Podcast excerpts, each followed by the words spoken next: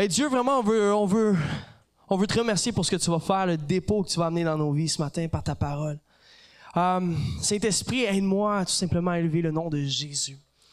Viens me, posséder de ta, de ta présence, Seigneur Dieu. Viens, viens m'habiter pour que le seul message qui puisse ressortir de ma bouche puisse être un message à pointer du ciel, qui puisse venir parler tout simplement au cœur et que tout le monde ici puisse être rencontré là où ils sont. Dans le nom de Jésus. Amen. Je vais juste prendre une petite gorgée, ça sera pas long.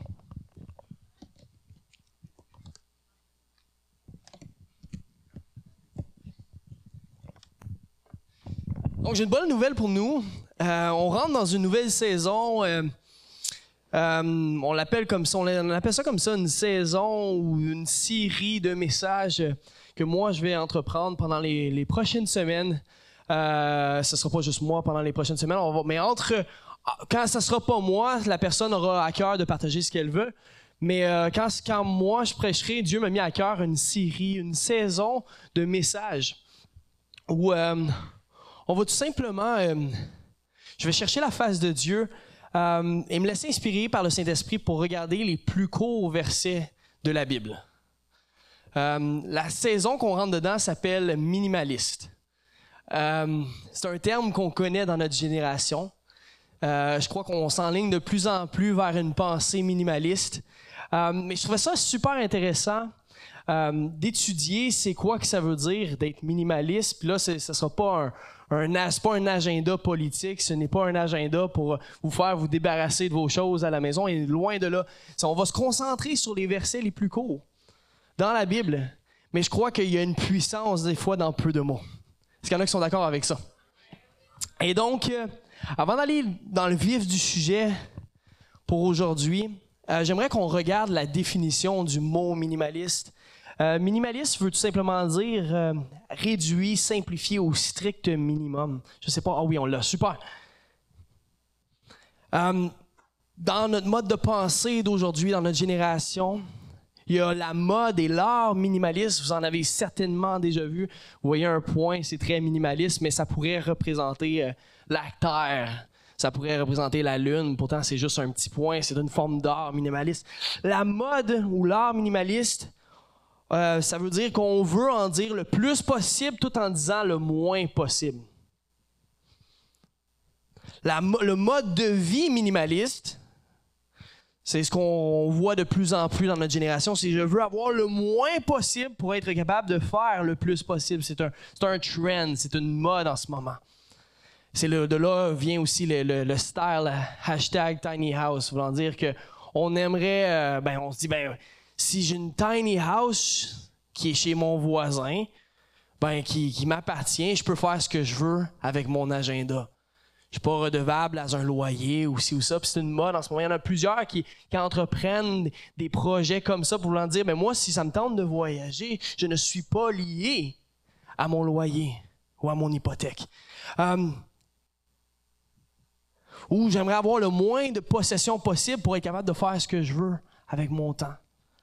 Il y en a qui, qui comprennent ce que je veux dire ici. Après ça, donc, il y a le mode aussi de vie nim- minimaliste. Ça veut dire que je veux avoir le, avoir le moins possible pour être... Oh, je viens de le dire, ça. Ouais, c'est ça, excuse-moi. Le mode d'emploi, maintenant. Ça veut dire qu'on veut en faire le moins possible et avoir les plus gros résultats. Ça peut être positif comme négatif. Ça veut dire que des fois, on- en tant que génération, si on a une pensée minimaliste, ça veut dire, ben moi, je vais faire le moins de choses possible puis je, je m'attendre à avoir des millions. Mais ça peut être positif, voulant dire, mais c'est- pas par mes propres forces que je vais y arriver. C'est par la puissance de Dieu. Donc, ça, c'est juste pour vous exposer un petit peu à c'est quoi que le mot minimaliste veut dire, puis comment est-ce qu'il est utilisé aujourd'hui dans notre génération. Je ne prêche pas le minimalisme ce matin. On va prêcher l'Évangile. On va se concentrer sur ce que la Bible veut nous dire ce matin à travers ce sujet. Mais je crois que chaque génération euh, nous amène plus vers ce mouvement de pensée quand même. Qui nous ramène un petit peu plus vers l'essentiel, ou vers ce qui est important. En fait, c'est- un petit peu ça, la, pensée minimaliste. Ça veut dire que je reviens vers ce qui est essentiel et vers ce qui est important pour ma vie. Est-ce que ça m'apporte de la joie? pour vous montrer qu'on avance de plus en plus vers ce, mode d'emploi-là, vers ce mode de pensée-là, j'ai décidé de faire des petites recherches sur les logos, des logos connus de compagnies, de, de ben, tout simplement. On va commencer par McDonald's. Est-ce qu'on peut le regarder? Est-ce qu'il y en a qui aiment le bon McDo? Hey, un bon! En voilà, voici un honnête, là. Du McDo, c'est bon. Le McDo, c'est bon. C'est pour ceux et celles qui sont en arrière, je suis désolé, mettez vos, longues vues. Mais euh, on va se concentrer sur les logos. Il y en a peut-être vous faisiez, vous avez vu ces logos-là lorsque vous étiez jeune. Mais le premier en haut à gauche, c'est le premier logo McDonald's. OK? C'est un, un logo. Euh, on voit pas le M en jaune.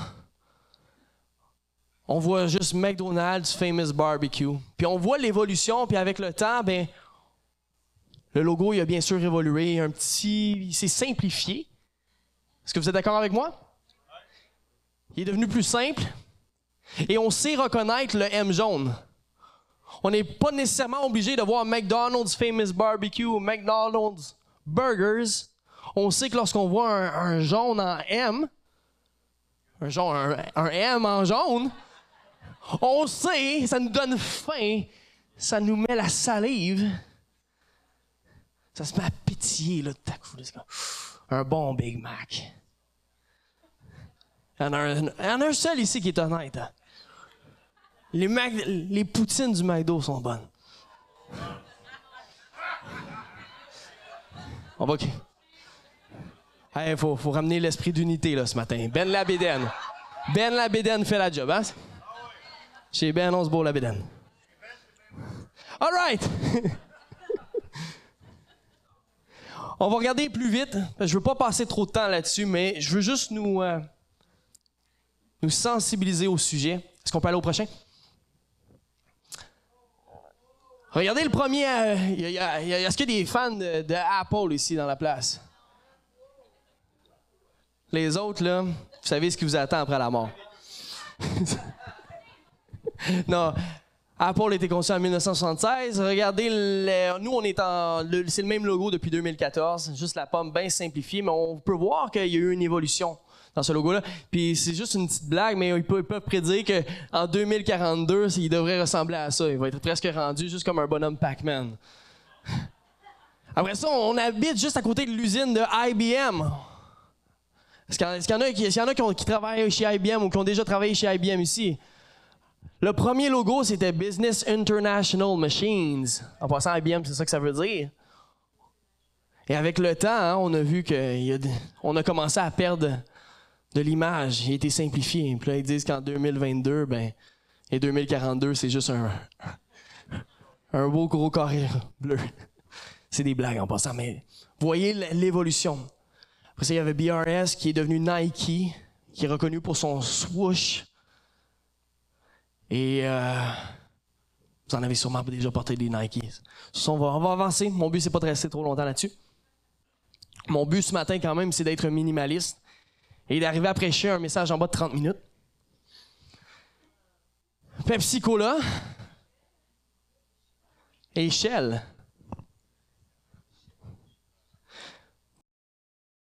connaissez ces marques.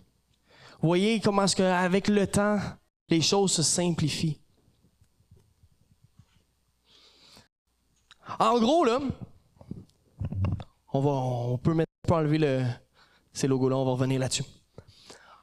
En gros, le plus qu'on avance, le plus qu'on revient vers l'essentiel. Ce que ça, ça veut dire, c'est que le plus qu'on avance, bon, on aime le café noir. On aime l'espresso.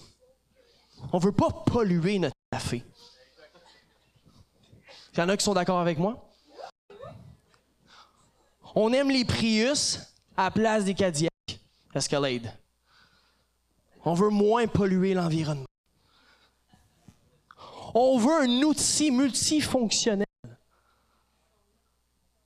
On, veut Non, mais pensez-y, regardez votre iPhone ou votre, votre iPhone. Dans cet outil-là, hein, j'ai mille outils. La vie est simplifiée. Le plus, et le plus qu'on va avancer, le plus que les choses vont être simplifiées. C'est une bonne nouvelle quand même. Et je crois que c'est prophétique pour notre génération. C'est pour ça qu'on va rentrer dans le vif du sujet. Allons-y ensemble et osons être spirituellement minimalistes. Est-ce que vous êtes prêts à moi ce matin? Le verset du jour, la parole qu'on va lire ensemble ce matin, ouvrez vos Bibles, si vous en avez, ou vos iPhones. Le verset du jour ce matin, êtes-vous prêts? Il est très long. Jésus pleura.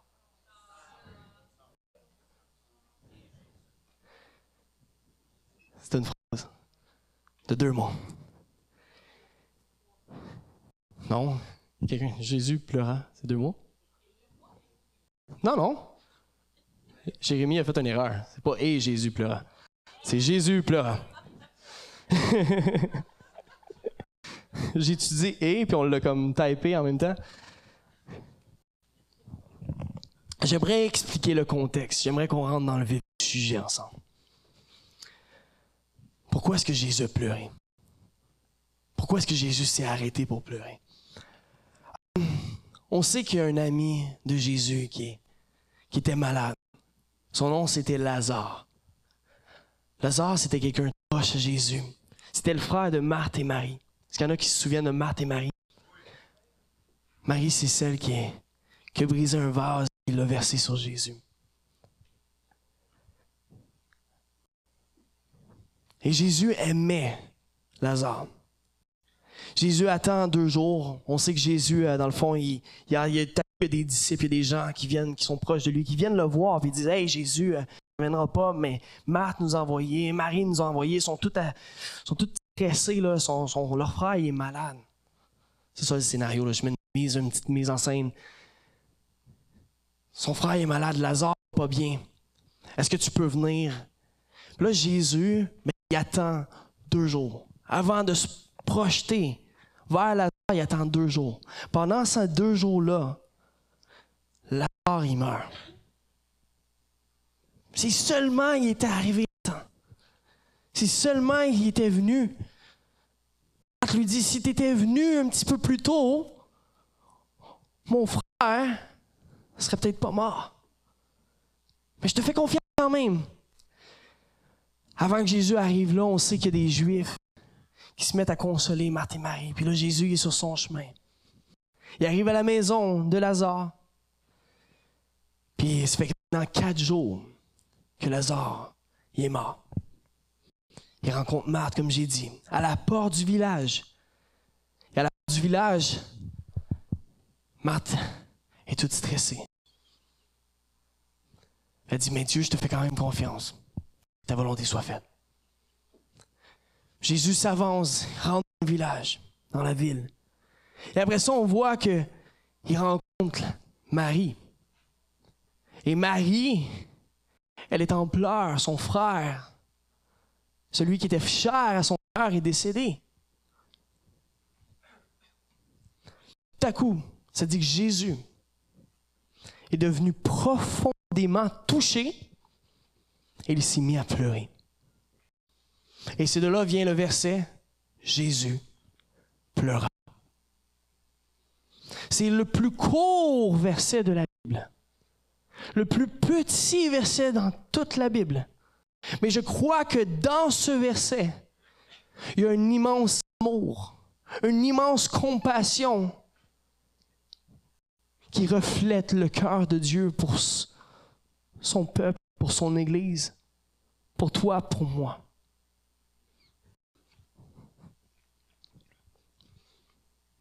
La prêche ne sera pas trop longue ce matin. Mon but, c'est pas de prêcher un, un long message. Ce que je veux tout simplement nous amener à vivre, c'est cette compassion-là et cet amour-là que Jésus a. En gros, là, ce que je crois qu'on doit vivre, c'est moins de paroles et plus d'action. Je vais le redire. Tu es à vivre moins de paroles et plus d'action. Pleurons avec notre génération. Arrêtons de prêcher un message sans le véritable expression de l'amour. Oui, Jésus, là, à ce moment-là, il connaissait la volonté de son Père. On sait, si vous ne saviez pas, la suite de l'histoire, c'est que Jésus, il, dit, tassez la roche, la pierre du tombeau, là où Lazare était. Puis il dit, Lazare, sort. Puis devinez, c'est quoi qui est arrivé? Lazare est sorti. Jésus le savait en se levant ce matin-là que Dieu était pour ressusciter son ami. Je crois que à ce moment-là, Jésus n'a pas pleuré nécessairement pour Lazare. Parce qu'il avait la conviction, il savait cœur qu'il était pour revoir son ami. Mais je crois qu'il pleurait non pour Lazare, mais pour Marthe et Marie, pour les consoler et vécu ce qu'eux vivaient. C'est bon ça pour nous. je crois que ça devrait être un mode d'emploi que les chrétiens devraient entreprendre un petit peu plus ce matin. Parce qu'il y en a qui ont déjà fait face à quelqu'un. Puis la personne te demande Est-ce que ça va? Puis là que tu réponds, ta vie va vraiment pas. Et la réponse chrétienne, Hey, laisse-moi prier pour toi. Dieu va s'en occuper. Dieu est bon. C'est toute une vérité. Et c'est toute la vérité. C'est vrai que Dieu va s'occuper de toi, mais à ce moment-là, tu n'as pas nécessairement besoin de savoir par des paroles religieuses que tout va être beau. Est-ce que ça fait du sens ce matin? Tu as plutôt besoin des fois d'être écouté et d'avoir quelqu'un qui est à côté de toi, qui t'entoure et qui pleure avec toi. Et je crois que trop souvent, l'Église, on est cette voix qui ramène tout le monde vers Jésus, puis on, a comme l'impression que Jésus est comme au ciel, puis il dit Hey, le boss, il est sur le trône. Il s'occupe de toi. Il est souverain. Tout va être beau. Puis là, quand on entend quelque chose de négatif, puis moi, je suis le premier des fois à le faire, même en tant que pasteur, des fois, je l'ai fait, puis je suis comme, man, ça me mal réagi. C'était pas ça que la personne avait besoin d'entendre, puis le Saint-Esprit me reprend. Puis je fais comme, Hallelujah, God is good. Regarde, il est souverain, il est sur le trône. Dieu est souverain, il est sur le trône, mais faut pas faut pas oublier que Jésus s'est abaissé.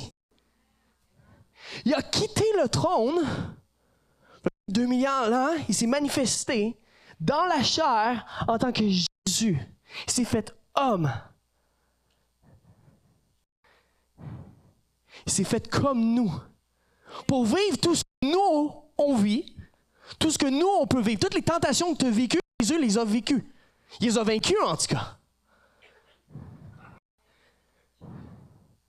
Mais il s'est rendu cher, il s'est fait cher pour être près de toi. Pour que tu te sentes compris ce matin. Oui, il est sur le trône, mais dans l'Apocalypse, ça parle de l'agneau immolé qui, qui est à côté du lion. Jésus, c'est un He's real.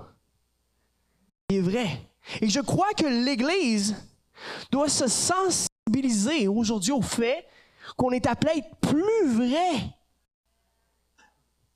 Arrêtons de mettre des faux murs. Au final, quand on a des fois, bien souvent, là, quand on dit Hey, God is good, Dieu est sur le trône, Dieu est souverain, c'est juste pour faire taire la personne. Ça se peut-tu que Dieu veut travailler un côté chez toi pastoral qui n'a pas encore été travaillé? Disons, moi, je suis pas le pasteur, je l'envoie chez le pasteur, ce gars-là.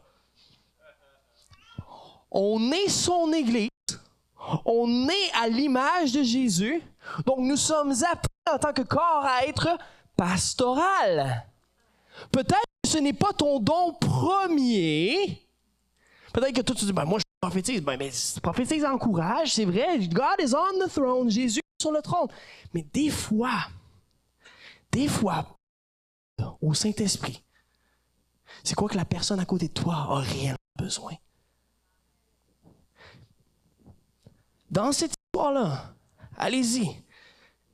Ce plus court verset, c'est dans Jean 11, verset 35. Dans Jean 11, on voit Jésus être ému par la situation. Il n'est pas tout simplement, il n'est pas en train de dire Hey, regarde là. Oui, il le fait. Mais avant de pointer vers la victoire, il s'assure d'être une victoire, cette personne-là, à côté. Est-ce que ça connecte ce matin? Est-ce que ça fait du sens? OK.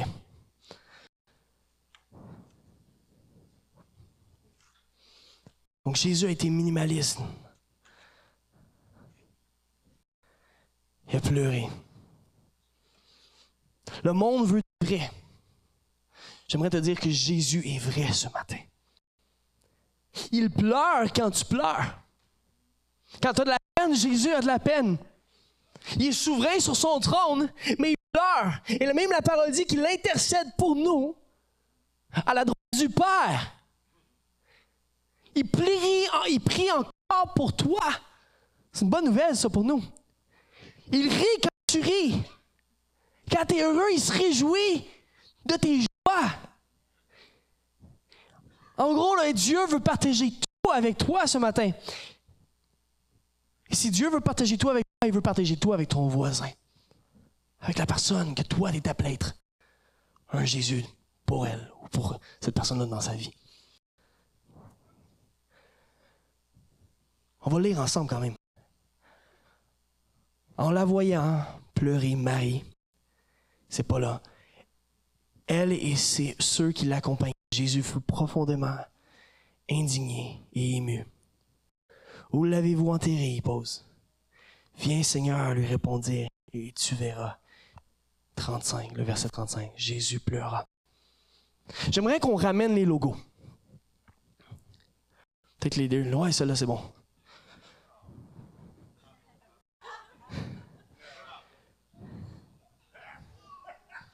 Le plus qu'on avance, le moins qu'on est obligé d'en dire.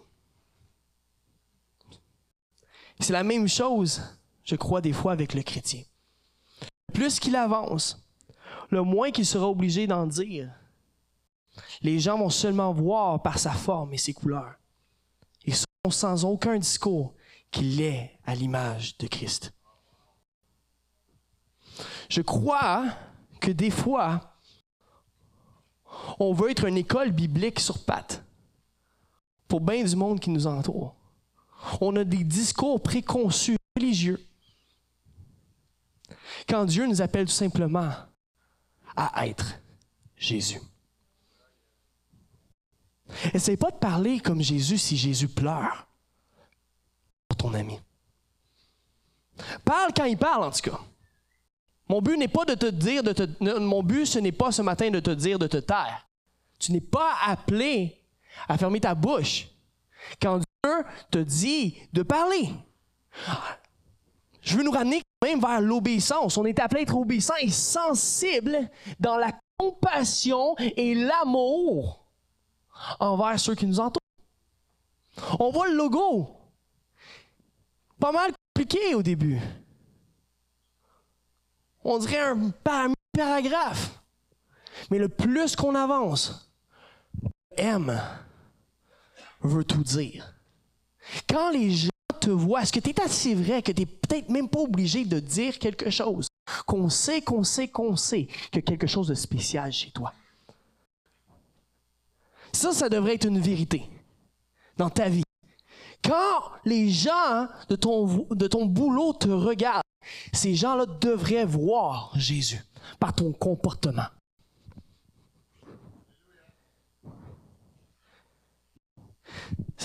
C'est vraiment cool. C'est juste pour donner un petit témoignage. Je trouve ça vraiment le fun. Là,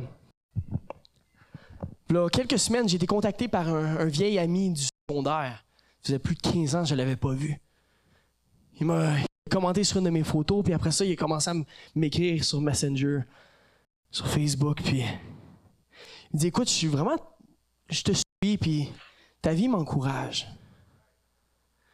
Il dit euh, Vraiment, tu as quelque chose de spécial, Sam. La porte était ouverte pour partager l'Évangile et prendre un café avec ce gars-là, ça faisait plus de 15 ans que je n'avais pas vu. Pas à cause que je suis allé sur son mur écrire euh, Jésus t'aime. Jesus loves you. Ma vie a été le reflet de Jésus sur un simple réseau social. Il n'a pas commenté sur une prêche. Il a commenté sur une photo de famille. Ça l'a ouvert une conversation. J'allais prendre un café avec lui. Il a été touché à la fin. Il, était en, il a des larmes. Devinez quoi? J'ai même poussé au repas Jésus. Parce que le Saint-Esprit me dit, il a besoin d'un ami. Des fois, les gens ont besoin d'un ami comme Jésus. Jésus a dit, je suis l'ami des pécheurs. Le problème des fois, c'est qu'on on, s'exile. On est dans notre boîte à louer Jésus, puis à louer Jésus, puis à louer Jésus. on oublie les gens dehors, on oublie que si on n'est pas amis, si on ne présente pas la grâce de Dieu, les gens ne connaîtront pas la vérité. La grâce reflète l'amour, mais la grâce, le message de l'amour doit passer, être reflété à tout dans nos vies. Est-ce que ça fait du sens ce matin? Est-ce que vous êtes avec moi? Je ne vais pas être trop long. On a presque terminé. C'est le temps que nos couples parlent. C'est le temps que nos familles parlent. Que notre personne parle. Que notre comportement parle à une génération qui cherche à gauche et à droite. Est-ce que ça fait du sens? C'est le temps que notre amour avec un grand A parle. Je crois que c'est temps que nos actions reflètent plus l'amour de Dieu que nos discours. Moi, aller plus loin, je crois que c'est temps que ça reflète plus l'amour de Dieu que nos discours religieux.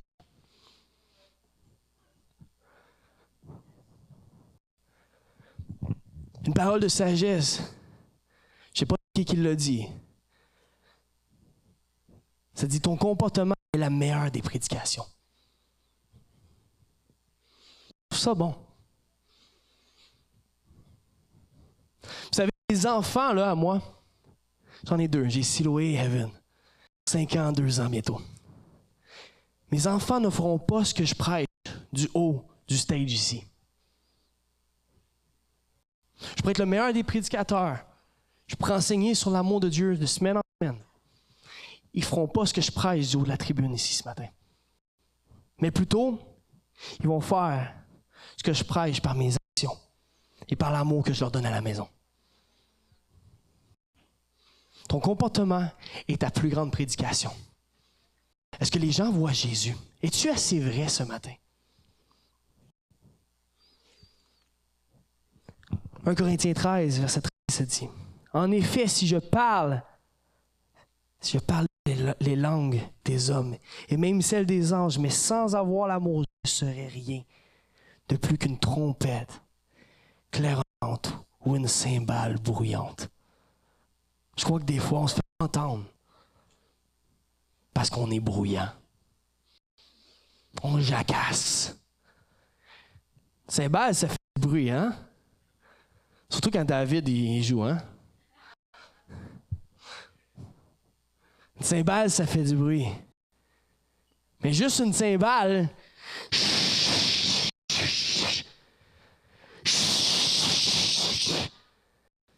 Fais ça encore pendant deux minutes, il y a du monde qui se lève, qui sort. Des fois, c'est ce qu'on fait. On prêche pas l'évangile dans nos actions, mais on ouvre notre bouche haut et fort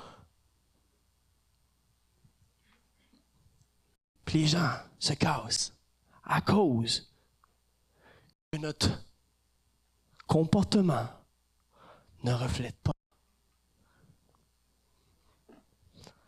notre parole.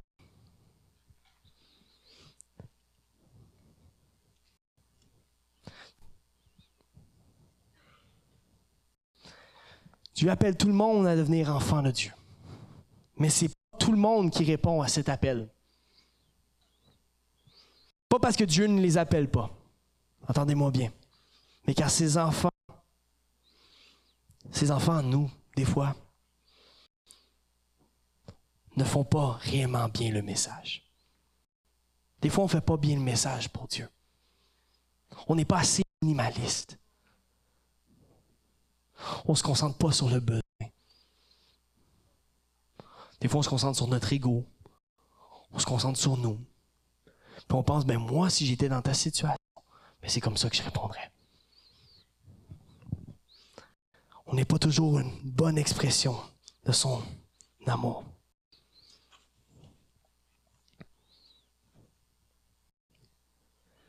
Maintenant, euh, on va terminer bientôt.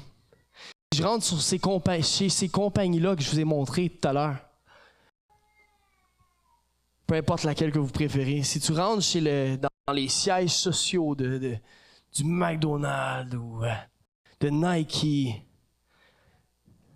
ben, c'est sûr, sûr, sûr, sûr que tu vas voir justement peut-être le nom complet affiché, une description large de ce que cette entreprise-là fait. Tu vas peut-être voir ou connaître l'histoire ou l'historique de la compagnie. Tu vas peut-être voir une plaque avec justement tous les vieux logos alignés sur le mur. Voici notre premier logo, voici le dernier. Tu vas peut-être même connaître le nom du fondateur, du CEO. Tu vas peut-être son nom affiché sur un mur. Mais observons, quand on regarde la plupart de ces logos-là qu'on a vus ensemble, que le plus qu'on avance, le moins qu'on, qu'il y en a qui, est dit. Nike, jusqu'à 1985, si je ne me trompe pas, je ne connais pas les dates parfaites, il y avait encore le Nike par-dessus le swoosh. Je crois que c'est en 95 que le Nike par-dessus, ben, il valait plus la peine d'être mis. On voyait juste le, le swoosh qui veut dire just do it. Puis en gros, ce que je, veux nous amener à comprendre, c'est que des fois, de l'extérieur, on, essaye d'être tout simplement une, encyclopédie, une encyclopédie biblique pour nos voisins. On essaye de prêcher, faire des belles grosses, des beaux long discours. Mais le plus on avance, je crois que le moins que les gens ont besoin d'en entendre parler. Ils ont besoin de connaître Jésus, puis ont mais, ils ont vraiment, ils ont réellement besoin de connaître Jésus. Dans toute son affection, dans, dans tout son amour. Et je crois qu'on est appelé à devenir un peu comme ces logos-là. À essayer de moins en faire et simplifier notre action par tout simplement une action qui est représentative de l'amour de Dieu. Je ne vous ai pas perdu hein, ce matin? Vous êtes toujours avec moi?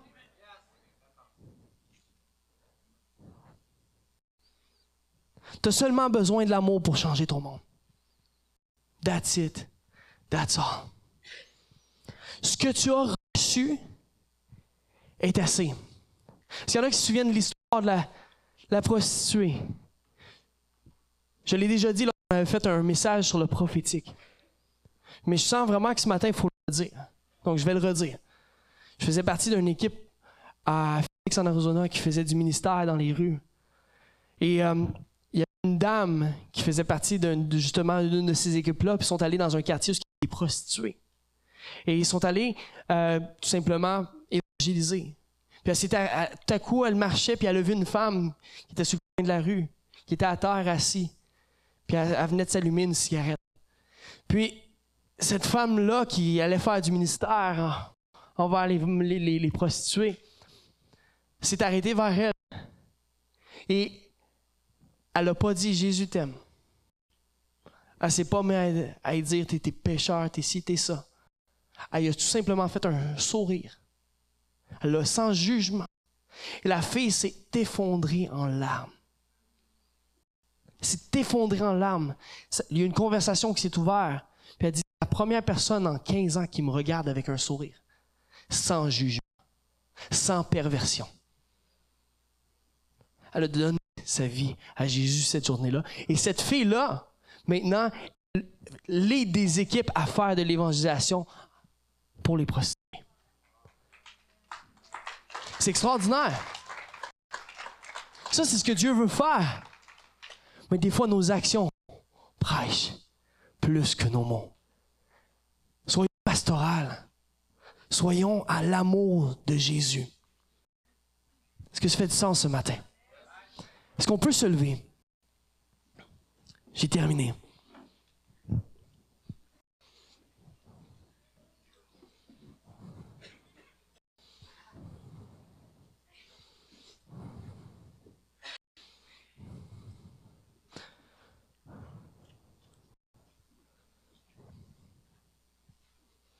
Couleurs et ta forme devraient en dire assez. Ton comportement est supposé en dire assez. Ma prière, c'est que pour chacun, chacune ici ce matin, il y ait des conversions, des conversations qui s'ouvrent, tout simplement parce que tu es. Tu n'as pas besoin de faire semblant. Soyons vrais. Est-ce qu'on peut lever les mains vers le ciel? Si vous vous sentez à l'aise, levez les mains avec moi. Répétez après moi, OK? On va, tout simplement faire une prière très simple. Jésus, fais-moi connaître ton amour. Et de ce que je reçois de toi, que je puisse être capable d'en donner. Inspire-moi par ton Saint-Esprit.